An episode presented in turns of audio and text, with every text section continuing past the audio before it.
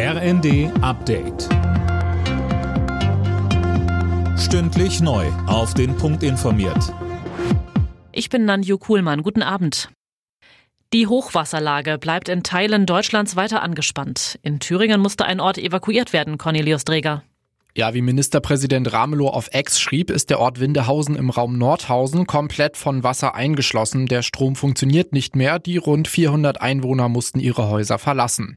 Auch in Niedersachsen bleibt die Lage vielerorts angespannt. Etliche Flüsse sind über die Ufer getreten. Dauerregen und Tauwetter sorgen auch in NRW, Rheinland-Pfalz, Hessen und Sachsen für Probleme. Auf der ICE-Strecke Hannover-Magdeburg sorgen außerdem unterspülte Gleise für Probleme und Verspätungen. Israels Regierungschef Netanyahu hat angekündigt, dass die Kämpfe im Gazastreifen ausgeweitet werden. Der Krieg gegen die Hamas sei nicht mal annähernd beendet, heißt es in einer Erklärung.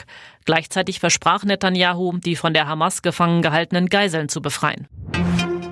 Das Weihnachtsgeschäft ist für den Handel in diesem Jahr eher enttäuschend gewesen. In den letzten Wochen waren viele Innenstädte zwar voll, die Konsumlaune der Menschen aber getrübt, sagte uns Stefan Gent vom HDE.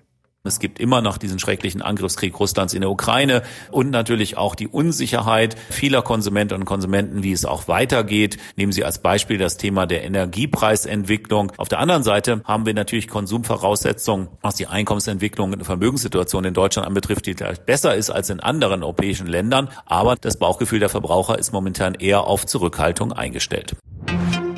Papst Franziskus hat in seiner Weihnachtsbotschaft dazu aufgerufen, Kriege weltweit zu beenden. Er sprach vor tausenden Gläubigen auf dem Petersplatz in Rom konkret Syrien, die Ukraine sowie den Nahostkonflikt an.